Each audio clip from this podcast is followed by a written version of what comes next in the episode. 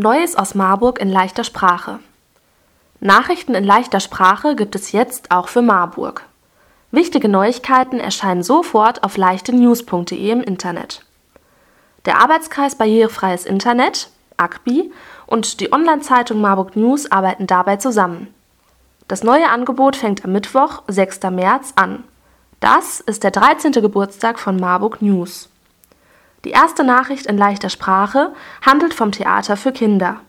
Das Hessische Landestheater Marburg zeigt im März eine Woche lang 19 Theaterstücke. Die Theaterwoche richtet sich an Kinder und Jugendliche. Außerdem erklärt der Journalist Franz Josef Hahnke in leichter Sprache die Politik von Marburg. Er beschreibt die Stadtverordnetenversammlung und den Magistrat. Schon am Sonntag, 3. März, hatte die Humanistische Union Marburg einen Text in leichter Sprache vorgestellt. Demnächst sollen bei Leichte Marburg News regelmäßig neue Nachrichten über wichtige Themen in Marburg folgen. Mit unserer Aktion wollen wir den benachteiligten Menschen Mut machen, sagte Hahnke. Jeder Mensch hat schließlich ein Recht auf Wissen. Wir wollen alle mitnehmen.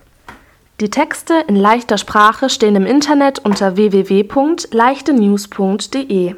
Bei Twitter erscheinen sie unter @leichtenews.